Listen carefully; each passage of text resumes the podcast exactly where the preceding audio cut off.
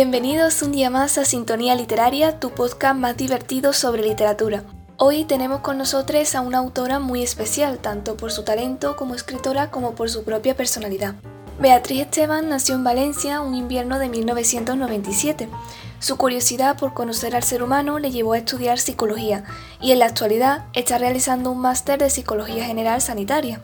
Como autora, publicó su primera novela Seré frágil con 17 años y desde entonces no ha dejado de escribir. Hasta la fecha cuenta con cuatro obras más publicadas y varios relatos ganadores en concursos literarios. Hoy Beatriz nos cuenta cómo empezó en el mundo de la literatura, qué le motiva a continuar y nos habla también de su novela más reciente, Si vuelve el invierno. Buenos días, Beatriz. Hola, Alicia. Bienvenida a Sintonía Literaria, Beatriz. Quería comenzar hablando contigo de que el 17 de junio estará en librerías Si vuelve el invierno, tu nueva novela. Ya nos has dado algunas pistas a través de las redes sociales, pero ¿nos puedes contar un poco más acerca de este nuevo proyecto? Bueno, Si vuelve el invierno es una historia de fantasía que nace de Ares y Perséfone. Realmente este es un mito que siempre me ha llamado mucha atención por la estética, especialmente me gusta mucho la idea de jugar con el concepto del invierno y la primavera. Y eh, en relación a esto quería que la historia fuera un poco más allá, quería que eh, mi Perséfone estuviera muy relacionada con el dolor crónico. Y mezclando estos dos conceptos, el, concepto de eh, una primavera que tiene que ser mantenida a costa de algo y un dios solitario ¿no? que, que, ve la belleza en esa persona que tanto está sufriendo por mantener el reino, se me ocurrió la idea de si vuelve el invierno. Eh, y además de todo esto, pues también es una novela que tiene mucha importancia en la relación entre las dos hermanas, precisamente porque era una colaboración, un proyecto que surgió también a raíz de pensar en que yo quería contar una historia que mi hermana fuera capaz de ilustrar, porque nos ofrecieron este proyecto juntas y me parecía que esta era una, o sea, una historia especialmente adaptada o pensada para esto, precisamente porque en este caso mi protagonista no está sola, sino que cuenta con su hermana, que a diferencia de ella, pues no ha heredado este poder de mantener la, primavera y por tanto no ha heredado este dolor. Sin embargo, estará siempre pendiente de intentar ayudar a su hermana y que no se, convierta en su sombra. Entonces es, es una historia que habla de leyendas, que habla de... Em, de Dolores, que habla de familia, de la familia que construyes y de la familia que te viene dada, de los distintos tipos de amor y de cómo a veces em, confundimos ¿no? el poseer a alguien con el querer. Desde luego tiene muy buena pinta y parece una novela muy interesante. Las ilustraciones son además realizadas por tu hermana, aunque esta no es la primera vez que tu hermana participa en una de tus novelas, ¿verdad? Hecho la primera vez que mi hermana trabajó en una novela mía fue hace fue en 2018 con lleva fuego y porque ella hizo una ilustración de, protagonista, Ariel, y permitieron que se pusiera en la novela. Eh, pero esto era un concepto totalmente distinto, porque esto ya era un poco de este va a ser nuestro bebé, va a ser nuestra novela, ya no concibo de historia sin, sin ver ese punto, sin que ella le diera vida ¿no? y lo creara. Y por eso es una historia que de hecho está muy marcada por, o sea, creo que las ilustraciones le dan muchísima vida porque al ser fantasía tiene muchos elementos mágicos que necesitas visualizar en tu cabeza, ¿no? Hay cavernas mágicas, cristales con poderes, reinos y subreinos y, por ello ha sido interesante trabajarlo con mi hermana porque al tenerla por casa, las dos hemos estado muy involucradas en el trabajo de la otra. Ella escuchando la historia mientras se iba creando y viendo todas mis frustraciones, influyendo bastante en las decisiones que tomaba y yo a la hora de verlo como lo volvía, lo hacía real, ¿no? Eh, también ha sido muy divertido ver esos choques de, bueno, en mi cabeza no me lo imagino así, pero haz lo que quieras, con los dibujos tú los creas. Yo solo te he dado mmm, pinceladas, nunca mejor dicho. Entonces ha sido un proyecto muy especial y muy divertido porque nunca había visto a mi hermana en acción, la había visto dibujar ilustraciones tipo de, de cubiertas. Sí. Eh, y este tipo de ilustraciones, pero nunca la había visto dibujar escenas. Y ahí he descubierto una joya bruto, ¿no? Porque eh, las escenas que incluido en su primero, la verdad es que quedan preciosas. Y es un estilo de dibujo nuevo que haya podido experimentar y probar. Así que tengo muchas ganas de que las veáis. Tenemos también muchas ganas y además me alegro que haya sido un proyecto tan, tan divertido y que dentro de lo que cabe está con la familia y también pues es algo positivo. Respecto a tu trayectoria profesional, tienes cinco obras publicadas, varios relatos ganadores, pero ¿cuándo comenzaste a escribir y sobre todo qué es lo que te animó a continuar? Eh, pues yo llevo escribiendo desde, prácticamente desde que aprendí a escribir. yo eh, me encantaba leer, entonces en el momento en que aprendí a escribir enseguida estaba yo creando mis propias historias y estaba yo creando mis propios cuentos, sobre todo los, los escribía pero también los dibujaba. Y la primera vez que me puse, pensé en escribir en serio, de hecho fue después de leer a Laura Gallego, que fue una escritora que marcó mucho a, mi generación, y después de leer su libro de Memorias de Dune y conocerla, conocerla eh, verla en una feria, decir además que nos unía el hecho de que las dos somos de la misma ciudad y habíamos ido al mismo colegio, pues yo, claro, con 13 años de pronto vi eso de, escribir como, como que podía llegar más allá. Y entonces escribí, como no, Memorias de un 4. En ese momento no, no, lo llegué a terminar jamás, pero esa fue como la primera vez que dije novela en serio en mi ordenador, que tuve más de tres páginas. Eh, en ese momento solo se la mandaba por email a una amiga que, que sigo conservando a día de hoy. De, entonces, pues estábamos en, en, primero de la ESO, de hecho. Eh, y le mandaba capítulo a capítulo conforme escribía, como el WhatsApp de entonces, sería algo así, para... y ella me animaba mucho a seguir escribiendo. Entonces, también a raíz de esto me, me creé un perfil en el foro que había entonces de la boda de Diego, donde un montón de personas compartían sus escritos. De hecho, ese foro es que estaba hasta Javier Ruescas, Ana Rus también, que es una autora de aquí nacional, o sea, de ahí salimos unos cuantos. Eh, en ese momento yo solo tenía 13 años, pero vi un montón de gente que a la que le gustaba leer y a la que le gustaba escribir y que compartía sus historias. Y fue a raíz de eso por lo que yo me animé a compartir las mías y fue una experiencia preciosa, que eso fue lo que me, me, animó a acabar por fin mi primera novela a los 14 años y fue como el desencadenante de todo lo que vino después, ¿no? Porque como has comentado, eh, Seré Frágil se publicó en 2017 después de quedar finalista en un concurso que yo conocí gracias a este foro porque solo era para menores de edad. Entonces está todo conectado, fue un poco rodado. Además, te has graduado en psicología, estás cursando ahora un máster de psicología general sanitaria. Eh, ¿De qué manera consideras que estos estudios han influido a la hora de construir tus novelas? Eh, pues mira, a mí esta pregunta cuando me la hacen me hace mucha gracia porque eh, pasa algo cuando estudias algo que te apasiona, y más si es psicología en este aspecto, y es que la forma en la que te influye todo lo que aprendes, todo lo que vas conociendo, es que cambia tu manera de ver el mundo, tu manera de concebir a las personas, tu manera de concebir las relaciones, tu manera de ser. De pronto se adapta a todos estos nuevos conocimientos, ¿no? Entonces, eh, yo siempre digo que ya de entrada entré en psicología con mucha curiosidad por el ser humano, con mucha empatía, y eso solo lo, incrementó ¿no? en la carrera. Pero sí que es cierto que me ha ayudado mucho todo lo que he aprendido, ya no solo a nivel personal, porque creo que he crecido muchísimo y he aprendido muchísimo estudiando vaya eh, el ser humano, sino a nivel literario a fijarme muchísimo más en, en cómo conectar, cómo llegar a la otra persona haciendo historias ¿no? que resulten realistas dentro de lo que cabe, sabiendo cuáles son, eh, las, qué emociones puede despertar, qué temas puede hablar, eh, cómo pueden relacionarse los personajes. Al final no es algo que haga de forma consciente, es más bien inconsciente e intuitivo, por lo que digo de que está ya innato en mí fijarme en estas cosas, fijarme en las relaciones, fijarme en la otra persona, fijarme en las emociones. Entonces, eso creo que luego se nota mucho a la hora de escribir porque mucha gente me dice ¿no? que tengo un tipo de escritura muy eh, introspectivo, muy íntimo, muy... Y creo que eso viene de que yo misma soy introspectiva, soy intensita, soy... Eh, y, viene mucho por, por mi profesión, ¿no? que al final nos pide eso. Además, tus personajes están en primera persona y es como que sientes realmente aún más, ¿no? Que todo lo que están viviendo y lo que estás pensando y te pones prácticamente en, en, esa visión, que es algo también que me llama mucho la atención de tus novelas, el, el, hecho de la primera persona, que a mí me choca mucho al principio, pero cada vez me gusta más, sobre todo por lo que tú comentabas, ¿no? Es como muy introspectivo todo, pero a la vez dices, es que es necesario también verlo desde ese punto de vista.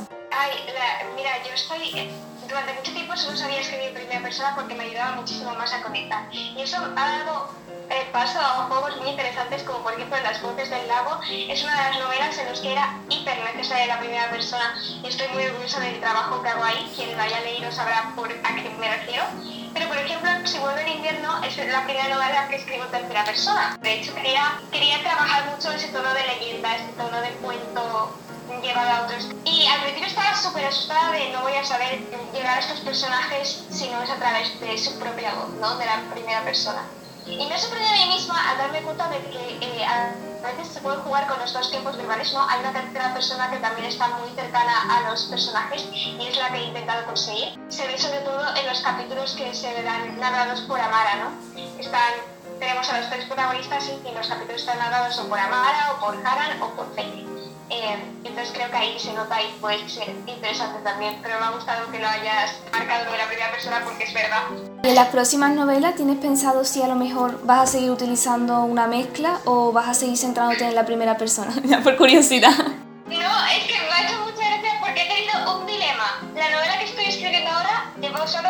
Y voy ahora no puedo escribir porque estoy con el máster y demás, pero llevo muy poquito. Y esos tres capítulos estaban en primera persona. Hay cuatro personajes y van a ser desde cada punto de vista. Y estaba escribiendo y digo, esta historia necesita que sea en tercera, porque necesito de nuevo poder salir un poco del personaje aunque siga estando muy cerca. Entonces tuve que cambiarla totalmente otra vez, que no es la primera vez que me pasa, ¿eh? también pasó con Aunque lleva fuego, ya, gracias a Dios, porque eso me cambiar todo el tiempo verbal, menos mal que lo he pillado los tres capítulos, que si llega a ser la novela acabada ya me da un 5P. Eh, pero sí, ahora estoy familiarizándome con la tercera, porque para las historias de fantasía, que esta que estoy escribiendo también es de fantasía, pues al final el género te lo pide, porque eh, te ayuda así a ampliar un poco el mundo, a ampliar la vista y no solo estar desde el punto de vista del personaje. También eres profesora de Psicología aplicada al desarrollo de los personajes en el curso de Literatura Juvenil para Escritores. Eh, ¿Qué ha supuesto para ti esta experiencia y cómo crees que estos contenidos que tú ofreces pueden ayudar a los escritores con sus novelas?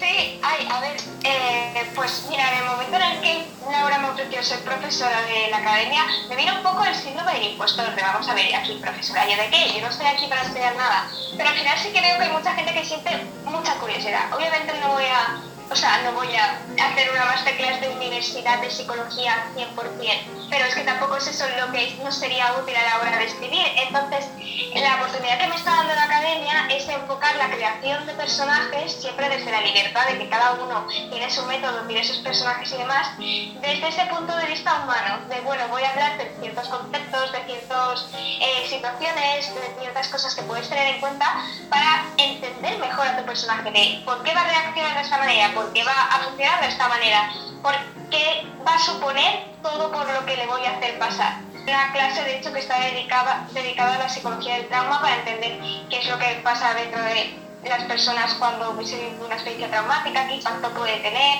porque tener esta información es muy útil ya no solo para la vida real, porque yo siempre digo, todo lo que os estoy contando es que al final os lo vais a llevar a casa y os va a servir también para empatizar, ayudar, entender, eh, prevenir.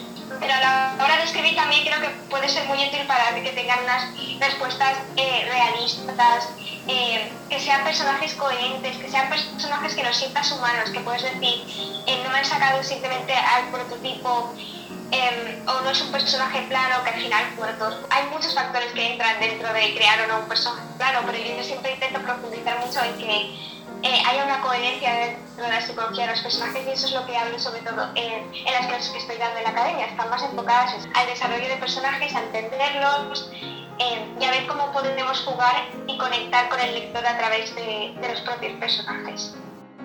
Ahora que has mencionado el dotar a tus personajes de realismo, eh, además de este género, también escribe fantasía. Sin embargo, un tema muy presente en tu novela es la salud mental.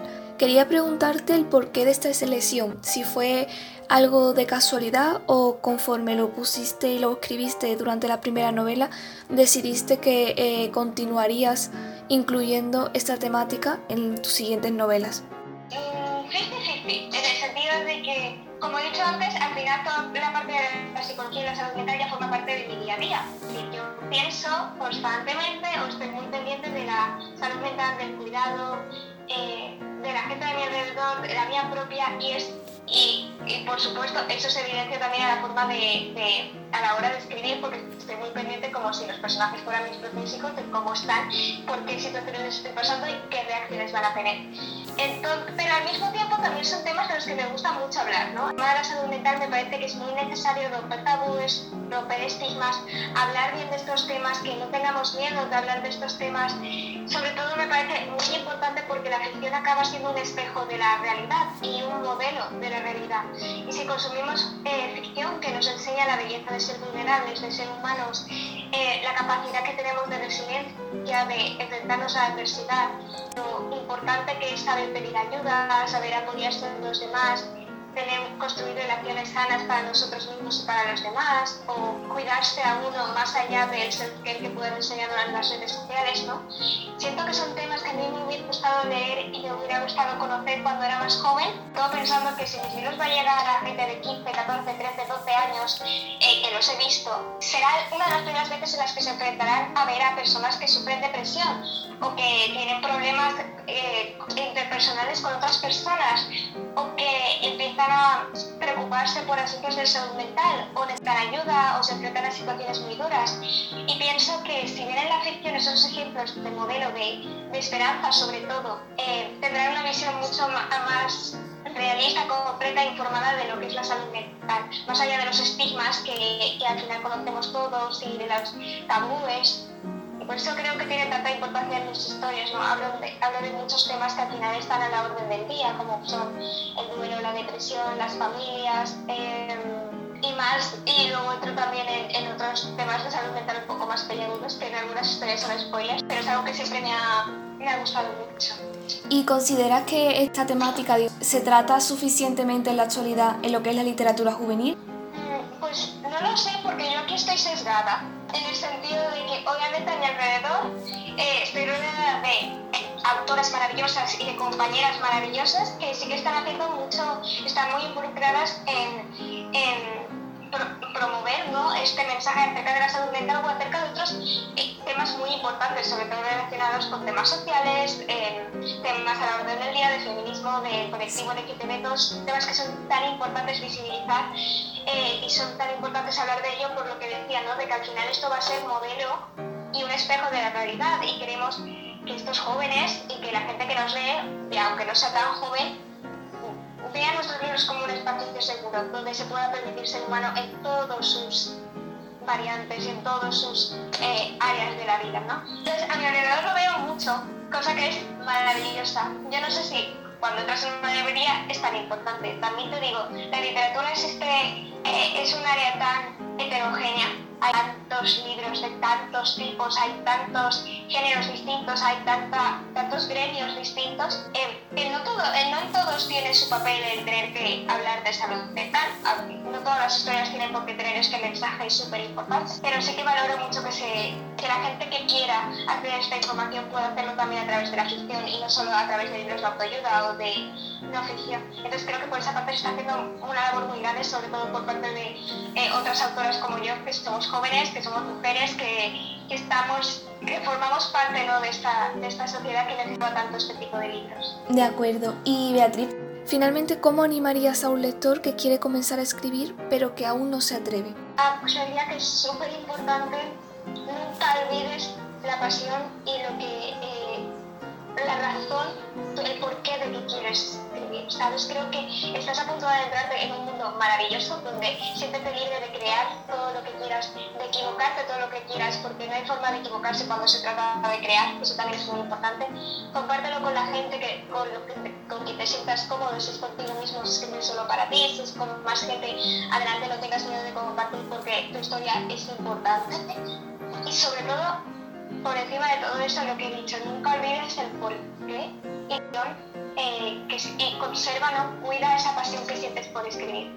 Porque en el mundo literario al final la escritura, aunque es una pasión y es un, eh, es un arte, puede acabar entremezclada con muchas otras cosas, ¿no? Con, con la parte más empresarial, con la parte más de marketing, con la parte más de redes sociales. Ahora hay mucho, mucho de eso y parece que ser escritor también suponga ser influencer. Si alguna vez se encuentran en ese punto en el que ponen sobre la balanza la escritura y el número de seguidores o el publicar o todas estas presiones, que nunca olviden la importancia de que al final todos estamos, o sea, todas las personas que estamos en este mundo de la literatura, estamos por, por esa llama que nos despierta en la literatura, crear las historias, conectar a través de las historias. Entonces, que no olvide eso. De acuerdo, pues me parece un buen consejo además, que lo que tú dices de, de no olvidar también la emoción ¿no? con, la que, con la que sentimos las historias. Y Beatriz, antes de finalizar, tengo que, hacer una ronda de cuatro preguntas rápidas para que nuestros oyentes puedan conocerte un poquito mejor. Me, me rollo un montón, entonces a ver si consigo que sean rápidas. Vale, dale. Venga. El último libro que has leído. El último libro que he leído, Penelope Quills, La señora perdida de Victoria Álvarez. Eso es. Segunda pregunta, ¿tu novela favorita? Hace mucho tiempo era La ladrona de libros. La leí hace un montón, entonces ahora tengo bastantes en el podio, pero sí diré La ladrona de libros. De acuerdo. Tercera, un autor o autora al que admires mucho. Puede ser por su forma de escribir o como persona. Pues mira, por los dos, a Victoria Álvarez, que fue mi escritora desde que era pequeña y ahora además de escritora favorita, a la que admiro muchísimo por su técnica y por su capacidad para crear historias. Eh, también la considero una gran amiga y la admiro muchísimo por el lado personal, así que dos por uno Álvarez. y la última, para un lector que quiera comenzar a leerte, ¿qué libro tuyo le recomendarías como primera lectura? Mm, pues depende mucho de lo que te apetezca. Si te apetece algo más eh, de realismo mágico, fantasía, pues tirar Tiempo lleva juegos. Si eres más de los que leen contemporáneo, seré frágil, depende. Seré frágil o presos, depende de lo duro que quieras entrar. Eh, si quieres una mezcla de los dos y entrar por la puerta bastante más fuerte, entonces las voces del lago. Si quieres un poco algo más light que sorprenda y que tenga todo ese esa subtrama paranormal, entonces donde no haya niebla. Y si eres más fan de la fantasía pura y dura, pues se vuelve el invierno. De acuerdo, muchísimas gracias de verdad por dedicarme este tiempo. Ha sido un placer poder comentar contigo todas estas preguntas. Ay, no, el placer es mío, pues muchas gracias. Pues hasta aquí el programa de hoy. Muchas gracias a todos por estar un día más con nosotros y nos vemos en el próximo programa.